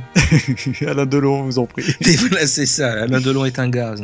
Alors dans la série de nos inventions euh, loufoques, nous avons aussi le vol oscillatoire. Ah, le vol oscillatoire. Alors là, on rentre dans la catégorie des innovations euh, technologiques avec des explications où franchement on commence à avoir les yeux qui se brillent. Donc le vol oscillatoire permet, grâce à un faisceau électromagnétique à très haute fréquence, de dépasser la vitesse de la lumière en pliant puis en compressant la distance à parcourir sous forme de sinusoïde. Ça a l'air très clair comme ça. Bah, c'est ça qui je trouve, malin dans ce dessin animé. C'est ce qu'on disait, s'il y a quand même une notion avec des grosses guillemets scientifiques au dessin animé. J'aime beaucoup comment c'est expliqué parce que, bah, ils vont te prendre une feuille, bah voilà, tu vois, t'as ta feuille qui va du point A au point B. Et bah, si tu la plies un peu en forme d'oscillo, bah, tu verras que ta feuille elle est plus courte et donc tu mettras moins de temps d'aller à ton point A, ton point point B. Ah bah oui, pourquoi on n'y a pas pensé avant tu vois Mais c'est vrai que l'explication dans le dessin animé en elle-même est pas super simple non plus, quoi. Bah si justement, pas tout, mais le vol oscillatoire, euh, bah oui, bah oui, euh, je vol oscillatoire, tu vois, c'est extrêmement facile euh, d'interprétation. Oui, c'est une courbure de l'espace-temps pour aller plus vite. Voilà, voilà. que- Ce qui est un concept très basique de la SF, hein, en règle générale. Ah bah là, je veux bien te rejoindre. N'y connaissant pas grand-chose en SF, je veux bien entendre que c'est... Ah, euh, c'est tout simplement tous ces concepts, bah, la vitesse lumière dans Star Wars, Oui. c'est l'hyperespace dans beaucoup d'histoires de SF. D'accord. Ouais, c'est la base, le vol oscillatoire finalement. Voilà. Sauf que c'est un nom différent. C'est en gros, euh, grâce à des champs de gravité, tu compresses Mhm. l'espace-temps et tu crées ce qu'on appelle des trous de verre. Ça, c'est une véritable théorie scientifique euh, qui existe aussi de nos jours. Pareil, la technologie, on n'est pas près de l'avoir, mais au moins on a la théorie. Donc le trou de verre, c'est un trou dans l'espace qui te permet de passer d'un point A à un point B euh, sans passer par ce qui est entre les deux. Dans les registres, euh, on va dire, euh, science-fictionnesques, les plus connus, c'est les portes des étoiles de Stargate ou les relais cosmodésiques de Mass Effect. Et c'est encore plus clair avec les relais cosmodésiques où tu es obligé de passer de relais en relais en règle générale. Euh, là, ce qui n'est pas le cas du tout. Hein. Si, parce que tu rentres dans l'hyperespace pour en ressortir, pour en re-rentrer. Bah, le relais, il est directement sur le Cyberlab. Quand en fait le vaisseau, il a une particularité, c'est que ces quatre euh, réacteurs tiges, enfin je sais pas comment on doit dire, se mettent à tourner à une vitesse folle. Donc ça fait vraiment un, un cercle. Et c'est ce qui permet de faire entre guillemets ce vol. Oui, mais c'est la différence, c'est que là, c'est le Cyberlab qui fait son propre trou de verre, mais il passe par une série de trous de verre. Et il fait pas un point A. Ah, Ah, bah je te cache pas que ça, ça m'a échappé. Mais bon, voilà. Et c'est ça le truc, c'est que ça échappe un petit peu quand Ouais. même. hein. Et bah dans le genre encore plus simple, il se passe une aventure où Capitaine Flamme reçoit un message du passé, mais pas de n'importe quel passé, un truc genre un million d'années en arrière. Et bah ils disent ah bah ça tombe bien, avec le professeur on est en train de bosser sur une machine à remonter le temps. Donc en toute simplicité, bah, ils la mettent en place. T'as aucune explication de comment elle fonctionne, donc euh, même pas de théorie du professeur Spade à pour... Marty 2,21 Le gigawatts convecteur temporel ou je ne sais quoi. Et que dalle, rien. Eh oui De mémoire, est-ce qu'ils ajoutent un petit accessoire sur le Cyberlab? Je crois, je suis pas sûr. Oui, un volant en fourrure. Et un déo rétro. C'est ça, en volant moumoute cher à Yetcha, tu vois. et puis voilà, terminé, il voyage dans le temps euh, sans aucune difficulté dès le premier essai, bien évidemment. Oui, c'est ça qui est top, c'est que alors, disaient, oui, oui, on l'a testé, euh, on a fait reculer un ours en peluche de 30 secondes, on devrait pouvoir faire un saut de 100 millions d'années. Même pas là, vois, C'est ça, j'adore. Et puis après, fait, bah tiens, si on allait voir le Big Bang. Et en plus, Mala, dans le passé, il se prend un gros râteau. Enfin bon, bref, quoi. Parce qu'il rencontre une jeune femme là-bas. Bon, on s'aperçoit que les humanoïdes peuvent tomber amoureux. Ils tombent amoureux ensemble. La jeune fille, d'ailleurs, parle très rapidement euh, le français. Donc c'est très drôle. En deux coups de cuillère à peau, elle a appris à parler comme nous. Et pour finalement partir avec le prince. C'est une tristesse absolue. Mala pleure et tout. Enfin, Elle est jolie, bien qu'un peu volage. Mais Voilà, voilà, c'est ça. Je n'aurai qu'un mot là-dessus, un hein. et euh, voilà. c'est ça. Donc on a aussi, c'est dans le dernier voyage, la machine à fusionner les espèces vivantes. Donc celui-là est assez top. Et en fait, ça se base sur un cristal euh, qui recouvre la paroi d'une caverne, qui est la caverne de vie, et qui permet de recevoir pleinement les rayons cosmiques, et donc de mieux concentrer, d'agir sur les gènes et les chromosomes des êtres vivants. Ce qui nous fait une planète remplie d'hommes lions, d'hommes serpents, Et rempli du bébé de chaud. et donc un homme, effectivement, un homme corbeau qui n'est pas sans rappeler Michel Rocard, Ouais. euh, il faut le dire. Donc il y a une armée de Michel Rocard partout, c'est absolument génial, ça rappelle le bébé de show. Ah oui, oui, complètement. Mais on vous a quand même gardé le meilleur pour la fin, parce que moi j'ai euh, un affect particulier pour le Telex laser. Parce que déjà le Telex c'est un truc à l'époque ça se disait tout le temps quoi. Et euh, suite à la disparition du vaisseau de Johan, donc là le capitaine Flamme se sont personnellement investis, euh, bah, il demande donc au président de New York, hein, du monde, hein, de lui envoyer en- sur son euh, cyberlab eh ben, le dossier par euh, Telex laser. Et on a évidemment Ah, Il aurait pu envoyer par tatouage D, mais. Bah, euh, on a évidemment aucune explication, mais euh, aujourd'hui on dirait par mail ou tu vois un truc comme ça, je pense. Par Cosmomel, Ouais, là. Par telex mail. c'est ça. Mais telex laser, euh, telex et laser, c'était quand même les mots d'époque, hein, quand même. hein. On fait de la science-fiction, on la fait pas. Hein. C'est ça, c'est ça. C'est un genre de Minitel nucléaire. Voilà, c'est ça. Dans la série des incontournables, euh, incompréhensibles, c'est le tout début, quoi. C'est le tout premier épisode, et c'est globalement la première invention qu'on se prend dans la tronche. C'est le cosmolinéaire. Le capitaine Flamme est attendu par euh, le président Cachou. Et en fait, il arrive avant les autres parce qu'il est venu en cosmolinaire. Et l'explication s'arrête là. tout ce qu'on ce sait, c'est qu'il arrive dans une espèce d'entrechat un peu de Bolchoï euh, sous en fait. Et pouf, c'est, il, il apparaît là. Mais non, je suis là, je suis arrivé en cosmolinaire. On ne sait pas exactement ce que c'est, mais celui qui trouvera pourra gagner une boîte de chocolati. Métro de l'espace? Ah non, il est à l'heure, c'est pas bon. Je, ne sais pas. Je- on ne sait pas, mais ça lui permet d'aller plus vite que la lumière, euh, plus vite que son vaisseau, et peut-être même plus vite que lui-même. Bon, bah écoutez, merci Igor et Grishka.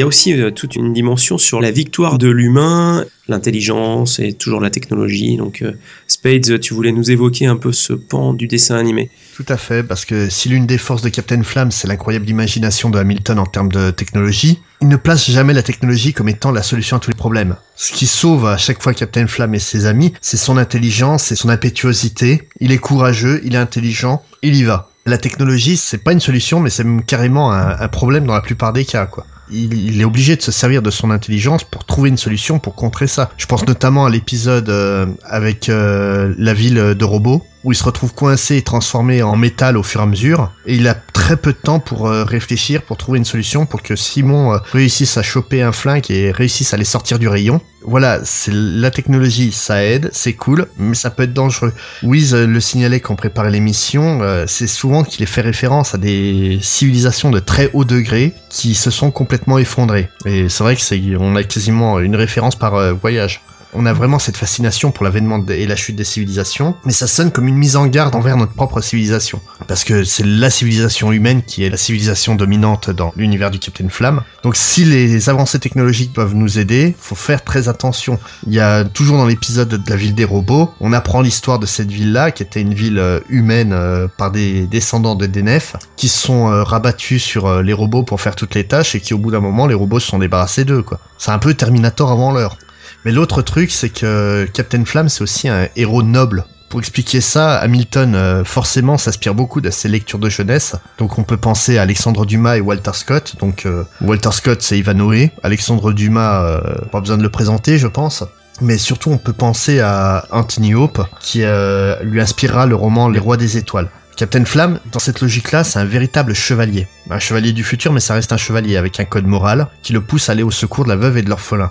Comme souvent dans les pulps à cette époque, euh, je pense notamment à Doc Savage, Captain Flamme est supérieurement intelligent, fort, agile et compagnie, mais jamais il va se montrer comme s'il est vraiment au-dessus des autres. Il se sert de ses capacités pour euh, aider son prochain. Par exemple, euh, Edmond Milton va travailler sur Superman euh, quelques années après, et pendant de longues années, et c'est aussi ce schéma-là qui va apporter à Superman. Si Superman est quelqu'un qui est jamais prétentieux malgré ses pouvoirs et qui veut aider, tout simplement parce qu'il doit aider, parce qu'il en est capable, ça vient de Edmond Hamilton. Captain Flamme, il répond aux- appels au secours de tout le monde, sans se poser de questions. La personne peut être un humain, peut être euh, de n'importe quelle race, il y va. Et là, euh, donc, euh, Yetcha soulevait le côté colonialiste des origines de l'univers de Captain Flamme, et ça va à l'encontre de ça. Parce que pour lui, tout le monde est égaux, sans distinction d'origine. L'un des autres points euh, au niveau de l'éthique, c'est que l'opposition de Flamme avec son ennemi héréditaire Calonne, c'est une démonstration même que l'intelligence sans éthique est un véritable danger. Flamme est intelligent et s'en sert pour le bien, Calonne est intelligent et il s'en sert pour le mal. Voilà.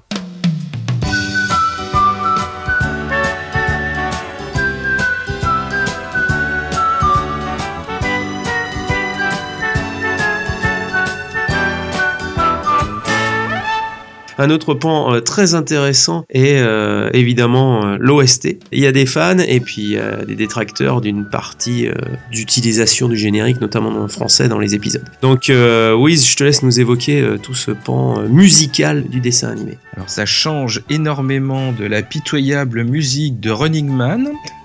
Enfin, on a quelque chose de topissime. Perso, pour moi, le Capitaine Flamme, c'était d'abord la musique. Le premier truc qui m'a vraiment accroché dans l'histoire, c'était cette BO. Vraiment, je suis resté comme deux ronds de flanc dès les premiers épisodes. Et euh, avant de rentrer euh, plus avant dans les histoires, j'avais envie de regarder pour la musique. C'est vraiment le premier truc qui m'a filé une grosse claque. Et aujourd'hui, euh, je n'ai pas honte de dire que je continue à regarder avec plaisir toutes les aventures. Et le plaisir de réécouter cette musique dans son contexte, il y est quand même pour beaucoup. Bah, moi, si je peux me permettre, euh, je le dis euh, tout de go. On en a déjà parlé dans différentes émissions. Par exemple, celle de Ulysse 31, elle est très très très très bonne. Mais honnêtement, la musique que tu vas développer, mais de l'OST japonaise de Capitaine Flamme, pour moi, c'est mon OST de dessin animé préféré. Voilà, c'est quelque chose que j'écoute très très très très souvent. C'est pas de temps en temps, c'est j'écoute très très très souvent parce que chaque morceau te reste en mémoire. Vraiment, euh, et en plus c'est très très très pertinent. Donc effectivement, il faut savoir que quand ça a été diffusé en France, hormis le générique, la musique de fond qui est utilisée, c'est la musique d'origine hein, de la version japonaise. Donc la BO a été composée par un monsieur qui s'appelle Yuji Ono. C'est donc un pianiste et compositeur de jazz japonais. Et euh, en France, mais pas que, on le connaît énormément et surtout pour son travail sur Le Capitaine Flamme et Edgar de la Cambriole. L'un comme l'autre d'ailleurs sont dans un style assez similaire et extrêmement typique de l'époque. On est à un moment où euh, le jazz qui était euh, sur une phase un petit peu euh, expérimentale avec l'introduction de synthétiseurs encore un petit peu rudimentaires pour l'époque commence à se lier avec des éléments un petit peu plus funk. Ça peut même aller jusqu'au disco comme a pu faire Herbie Hancock à l'époque. Et on a une musique qui est très rigoureuse, donc il y a vraiment ce côté jazz très rigoureuse, très produite avec un son extrêmement riche, très travaillé, mais quelque chose qui est aussi finalement assez immédiat. Je vais pas dire commercial parce que le terme est péjoratif, mais euh, ça passe tout de suite. On n'a pas l'impression d'être dans une musique élitiste, ça sonne immédiatement. Et pour moi, c'est le summum du son vinyle et des, productions de l'époque. Pour moi, c'est vraiment le moment où on est allé au plus génial de ce qu'on pouvait faire, quoi, en termes de production. Il faut noter aussi que, bon, bien entendu, euh, vu la série, on est dans une ambiance qui est très cosmique, euh, logique parce que c'est le Capitaine Flamme, mais ça s'inscrit aussi très très bien donc dans le fameux revival du space opéra euh, avec donc Star Wars qui était sorti peu de temps avant, et puis aussi Rencontre du troisième type ou même dans un côté un peu plus rigolo Moonraker. Enfin voilà quoi, tout le monde euh, saute dans un vaisseau spatial, donc la musique un peu cosmique est très d'époque aussi. Voilà, donc le disque est sorti en 1979 et a été édité en 2001 sous la forme d'un double euh, CD où on a presque tous les titres. Pour ceux que ça intéresse, la BO d'origine a été rééditée l'année dernière en vinyle. Le disque, euh, je l'ai acheté, il est très bien, mais a priori, ça n'a pas l'air d'être un officiel. Donc, je vous ai préparé un petit medley de thèmes euh, représentatifs de cette BO que je conseille ultra chaudement. Donc voilà, on peut s'écouter un petit mélange tout de suite.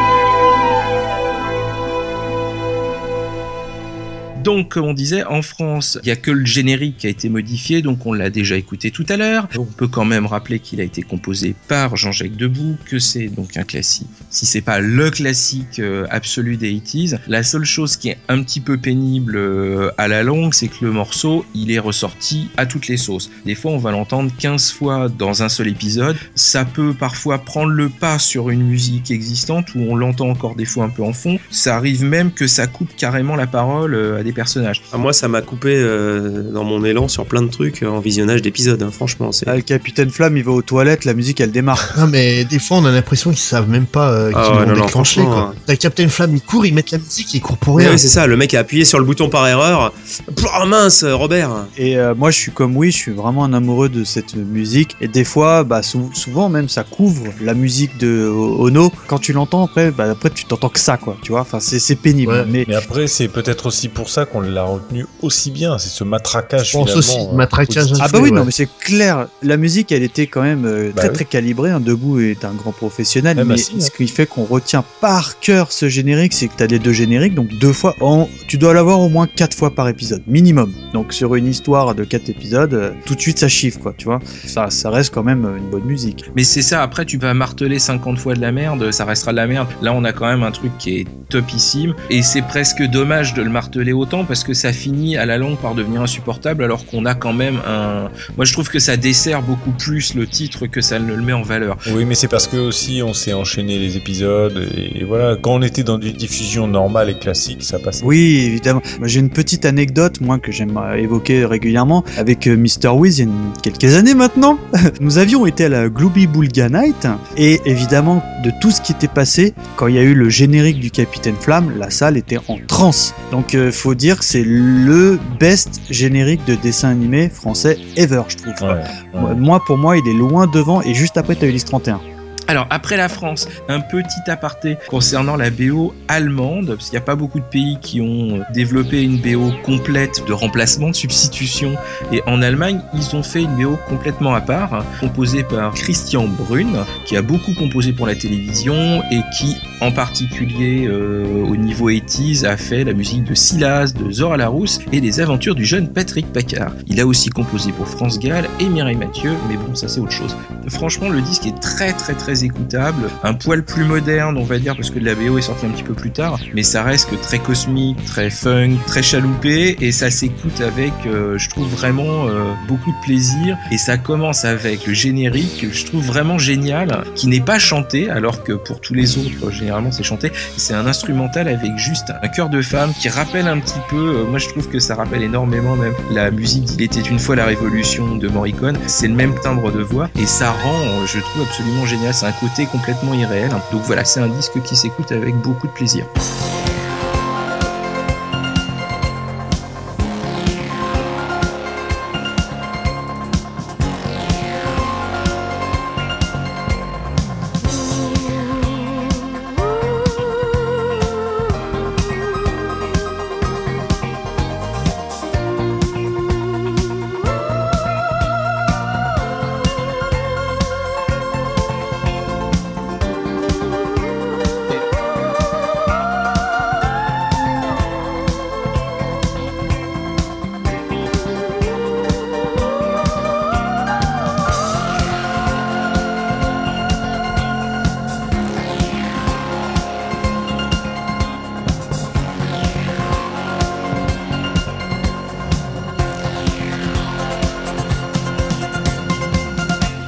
Pour clore ce chapitre, on a eu les bonnes BO, on a ensuite les choses un petit peu plus discutables en vrac euh, comme ça pour terminer. En particulier, je pense que le générique de la version italienne est à se tirer une balle. Ça aurait mérité d'apparaître dans notre euh, cadeau bonus sur l'Italo Disco. Sinon, on, a aussi la version espagnole qui est pas terrible. euh, L'américaine, elle est bien. L'américaine, ça va, mais je trouve que c'est quand même un gros cran en dessous. Bah, c'est parce que nous, on pense à Capitaine Flamme, on pense à Debout, donc il y a rien qui peut le surpasser. C'est un peu ça. En dehors de voilà du Japon, de la France et de l'Allemagne, c'est moins bon, voire carrément mauvais.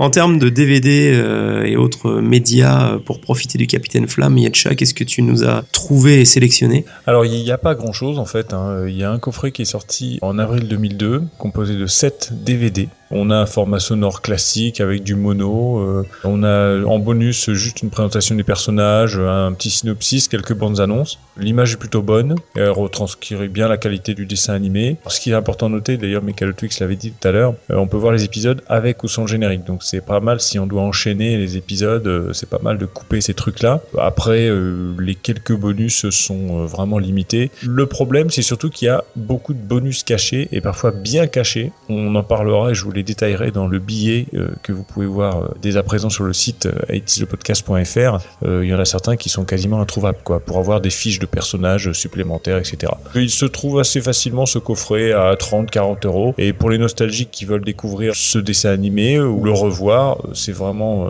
une très très bonne acquisition. hein. Donc il n'y a pas de problème, vous pouvez vous jeter dessus sans souci. Bizarre qu'il n'y ait pas réédité un coffret Oui. un peu remasterisé Oui. ou je ne sais quoi. bah oui, mais bon, c'est. Donc, euh, et en termes de produits dérivés et autres jouets, goodies ou jeux vidéo, est-ce que des choses existent euh, autour de l'univers du Capitaine Flamme? Eh ben pas tant que ça. Ulysse 31, euh, je suis désolé, je fais des parallèles. Oui. Il y avait quand même beaucoup de très beaux jouets, hein, vous vous rappelez de la gamme Poppy, etc.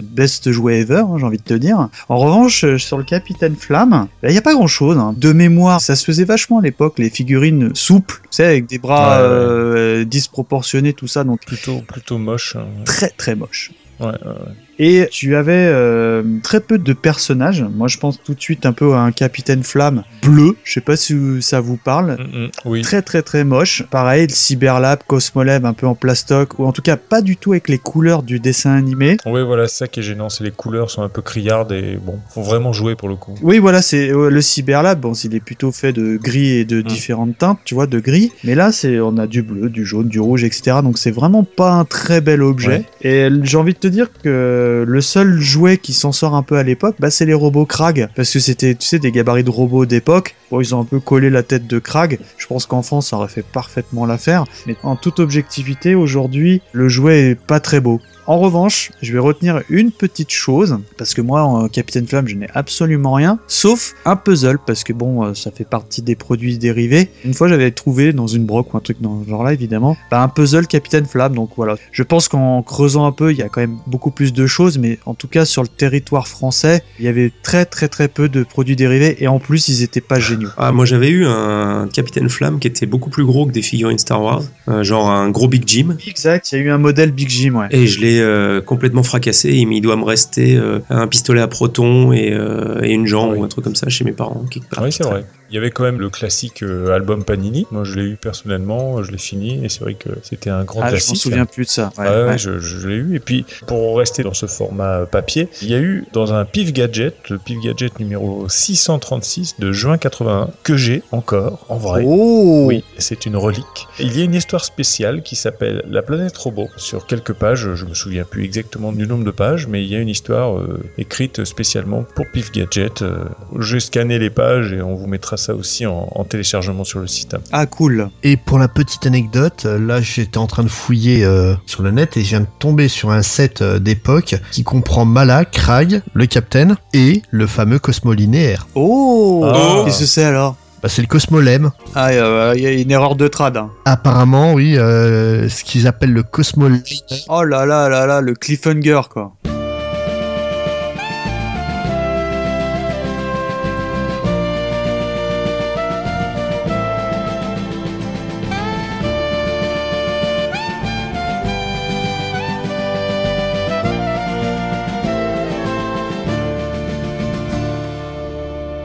Bon, alors après ce balayage des différents aspects du dessin animé, euh, on va attaquer la conclusion collégiale du Capitaine Flamme. Alors, notre première question euh, sur cette conclusion était quelle est la place euh, du Capitaine Flamme dans les dessins animés des années 80 et dans les dessins animés aujourd'hui? Alors, c'est vrai que l'ensemble des chroniqueurs est assez unanime pour dire que le Capitaine Flamme est clairement soit numéro 1, soit euh, au pire dans le top 3 à 5 des dessins animés des années 80. Euh, sorti de ce dessin animé, on a euh, Tom Sawyer, l'inspecteur Gadget, euh, mais euh, ça reste une référence comme euh, les étaient une fois qu'on a déjà mentionné, puis bah, effectivement des trucs un peu scientifiques puisque c'est vraiment l'aspect scientifique qu'il faut retenir. Mais ça reste quand même un dessin animé vintage qui doit être pris comme tel qu'on ne doit pas chercher à comparer avec euh, des dessins animés, des standards actuels qui ne correspondent plus de toute manière par rapport à ce qui était fait dans les années 70. Est-ce qu'il y a un futur pour le Captain Futur Alors il y a un fan film ou un projet de film prévu en, en 2018, donc euh, au niveau de cet aspect-là, les chroniqueurs sont partagés, notamment euh, on a Wiz qui euh, est absolument contre. C'est vrai ça. Voilà, c'est vrai ça. Et puis après, euh, les autres chroniqueurs qui sont euh, pourquoi pas, mais faut qu'on voit euh, un peu à quoi ça ressemble. Ah, ah non, non, le peu qu'on a vu du film de Christian euh, Albart, là, ça me donne vraiment pas envie. Le trailer ne donne pas envie. Voilà, Voilà, c'est ça. C'est autant une adaptation de Captain Future, le personnage euh, de roman, j'aimerais ça, que d'avoir un truc qui repompe intégralement le design du dessin animé de 79 avec des effets spéciaux euh, moches comme on a vu là. Non, moi ça m'intéresse pas quoi. Je suis d'accord avec toi, Spade, effectivement. La dernière partie qu'on aborde souvent dans nos sujets, c'est est-ce qu'on peut conseiller son visionnage aux générations actuelles, on va dire? Oh oui, mille fois oui. Ah, mille fois, je sais pas, mais 2000 fois. effectivement, si on prend cela comme euh, un dessin animé vintage, on peut être apte à apprécier toute la patine et tout ce qui a été mis dans ce dessin animé. Alors après, si on reprend les parties les unes après les autres, en termes d'histoire, on a déjà évoqué le découpage en aventure et en épisode, avec cliffhanger, résumé, ainsi de suite. Ça, je pense que c'est tout à fait applicable encore aujourd'hui en termes de fonctionnement. Après, euh, un peu trop long pour être euh, diffusé euh, tel que euh, sur les chaînes qui diffusent d'autres dessins animés actuellement. Après, en termes d'animation, euh, l'animation du dessin animé Capitaine Flamme est certainement le point faible, Oui. on va dire, du dessin animé. Autant sur le graphisme et donc les dessins, c'est tout à Ouais, fait. euh, Ça, ça dépend. hein. Il y a deux, trois fois où Captain Flamme est dessiné par un stagiaire. Alors, euh, non. Dans cet épisode, il a le menton d'un frère Bogdanov. Oui, mais ça reste dans le côté spatial aussi. Je veux dire, on est là. Ouais, et puis d'éveiller de la, la couleur de cheveux qui change d'un plan à l'autre aussi. Mais bon, c'était l'époque, hein, c'était normal. hein, il y avait- Dans sa globalité, il est tout à fait visionnable en termes de. Ah oui. Euh, Voilà, c'est d'un point de vue graphique, ça, ça, ça passe. Mais ça pêche en animation, ça, on est. euh, Dans les perspectives. Ouais, mais ça choque pas plus que ça. Justement, je trouve que même à l'époque, il était déjà un petit peu en deçà de ce qui pouvait être produit. euh, Ouais, je pense pareil. Hein. D'accord. Qu'est-ce que vous avez comme exemple, comme contre-exemple de, de cette époque Ulysse 31, euh, Les Merveilleuses Cités d'Or. C'est vrai. Les séquences où t'as des cavalcades ou des trucs comme ça, où on est censé avoir euh, une foule de personnages et où en fait ça réutilise toujours le même plan qui passe en boucle. Ça c'est un truc, la première fois tu te dis ok, il manquait de temps pour finir l'épisode, c'est pas grave, mais en fait c'est un procédé que tu retrouves quasiment dans tous les épisodes à un moment ou à un autre. Dès qu'il y a plus de trois personnages identiques, bah tu vois que c'est toujours euh, ces trois plans qui sont passés. euh, Mais le plus drôle, c'est dans l'épisode où on est collégialement d'accord pour tous dire que c'est le meilleur. Ah oui. La révolte des prisonniers. En fait, le tout début où il nous présente les trois criminels euh, les plus puissants du vaisseau, en fait, c'est le même personnage qu'ils ont retravaillé. Alors, euh, Les développe. Euh, quand on les voit de profil, c'est ils nous les présentent tous les trois de profil l'un après l'autre. En fait, c'est à chaque fois le même skin qui est légèrement modifié d'un cas à l'autre. Il y en a un qui a la barbe, l'autre qui a pas la barbe, le menton un peu plus grand, euh, mais ça se voit au Ouais. nez, c'est toujours le même euh, dessin. Ça m'a pas sauté aux yeux, mais. euh, Ouais, Moi pareil. non plus. Si si, moi ça m'a sauté aux yeux, ça m'a fait rire. Et puis, euh, on n'en a vraiment pas parlé, mais le doublage du dessin animé est exceptionnel. Ah bah oui. Parce que, petite anecdote, faut savoir qu'il existe un épisode en plus de la saga, on va dire, euh, classique, qui est une OAV, épouvantable, que j'ai essayé de regarder. J'avais jamais vu, parce que Wiz me l'a toujours interdit. Il m'a dit, je te prête mes DVD. Je vous parle d'une affaire d'il y a 10 ans, je les ai gardés 10 ans, ces DVD. C'est pas faux. En revanche, tu ne regardes pas le téléfilm, pardonnez-moi, dégueulasse. Et bon, je vais quand même le tester parce que je suis quelqu'un de très consciencieux et c'est épouvantable. Le dessin, on sent qu'il y a un, un downgrade euh, esthétique. et, Enfin, tout ne marche pas. J'ai dû voir 10 minutes et surtout, surtout, on retrouve pas les voix françaises Ouais. officielles du Capitaine Flamme parce que faut savoir que la voix française de Flamme, c'est euh, Philippe Auguste qui est entre autres la voix de Edgar de la Cambriole, comme l'a évoqué tout à l'heure, Wiz plus récemment de Ken le Survivant, et puis de Bobby Wing, enfin plein de trucs comme ça. Il a un timbre de voix qui est vraiment euh, très très très très reconnaissable. Et puis donc dans cette OAV, c'est pas Monsieur Auguste, donc ça le fait pas et c'est épouvantable. Et en plus, je trouve que le doublage d'Auguste apporte une énorme valeur ajoutée au Capitaine Flamme dans le sens où ça pose le personnage euh, dans le sens posé, réfléchi, C'est une voix de héros. je- plus au-delà de ça, c'est vraiment la personne euh, très réfléchie qui est vraiment d'un calme olympien et euh, qui, tout état de cause, ne perdra jamais son sang-froid. La voix me donne cet effet. Quoi. Par contre, au niveau du doublage, je ferai un seul reproche, c'est sur euh, le personnage de qui est présent dans deux voyages et dans les deux voyages, il n'a pas le même doubleur. Ah oui, c'est pas toujours la même voix. Bah là, il y en a une, c'est euh, Magnum, là, la voix, c'est Ouais, euh, Francis Lax. Francis Lax, ouais, et l'autre, je sais plus. C'est le seul reproche à faire, sinon le doublage est impeccable. Je crois d'ailleurs que Sirf a quelque chose à annoncer. Oui, d'ailleurs, à ce propos, euh, au niveau du doublage, donc j'ai eu l'immense honneur de recevoir Monsieur Philippe Auguste qui nous a accordé euh, pour It le podcast une petite interview euh, pour nous parler un peu des souvenirs qu'il a de cette série et de ce personnage et donc de cette euh, voix qui a une partie donc euh, sur le doublage. Voici cette interview donc pour vous auditeurs auditrices d'Itis le podcast. Monsieur Auguste, donc euh, merci de nous accorder euh, quelques instants pour une petite interview Capitaine Flamme. Alors, étant la voix du capitaine, est-ce que vous connaissiez la série avant d'être choisi et donc de, de, de Pas du commencer à tout. doubler Pas du tout? Pas du tout. C'est quelque chose donc que vous avez découvert au moment En arrivant de- sur le plateau. D'accord. Et alors, et comment avez-vous été choisi pour incarner J'ai le- été choisi par euh, Michel Salva, qui estimait que ma voix correspondait au Capitaine Flamme, voilà. Euh, comme tous les, toutes les choses que je faisais pour lui. D'accord. Il n'y a pas eu d'essai, là, je l'ai fait directement, euh, voilà. Mais au départ, vous savez, on en, on en double pas beaucoup. C'est après, vu le succès, on en a doublé beaucoup. Je ne sais plus combien. Mais euh, Du coup, est-ce que c'est un personnage qui vous a tout de suite intéressé? Est-ce que c'est quelqu'un où vous aimiez vivre les aventures? Oui, il était marrant, jeune, euh, anticipation, marrant, euh, personnage bien dessiné. C'était un personnage américain, hein Captain Futur. Oui, c'est ça. Et euh, j'avais trouvé ça tout de suite euh, tonique, tonique, voilà. Et puis le concept de voyage, effectivement, qui Voilà, était assez euh, euh, À particulier. travers la stratosphère, les machins, les méchants, la petite qui est avec moi, tout ça, c'était vachement sympa. Et Comment se passait l'ambiance sur le doublage de Capitaine Flamme? Bon, c'était jeune, c'était marrant, c'était tonique, c'était voilà. Bon, on en faisait, je sais plus combien ça faisait de minutes un épisode. Ah bah c'était quatre épisodes donc de 26 minutes à peu près Dans la journée qu'on faisait, non. pour une aventure. Ah, donc, pour une euh, aventure, bah, on en faisait trois. Ouais, ouais. On en faisait deux ou trois ou quatre, je sais pas combien. Deux le matin, deux le soir, deux l'après-midi. Voilà. bah, euh, c'est plus le titre qui m'est revenu dans la tête, Capitaine Flamme, parce qu'encore une fois, je ne l'ai pas revu. Et puis petit à petit, c'est, je me suis rendu compte que c'était vraiment culte. Vous n'avez jamais revu le Capitaine Flamme? Non. Ah, c'est fort. ça. Jamais. non.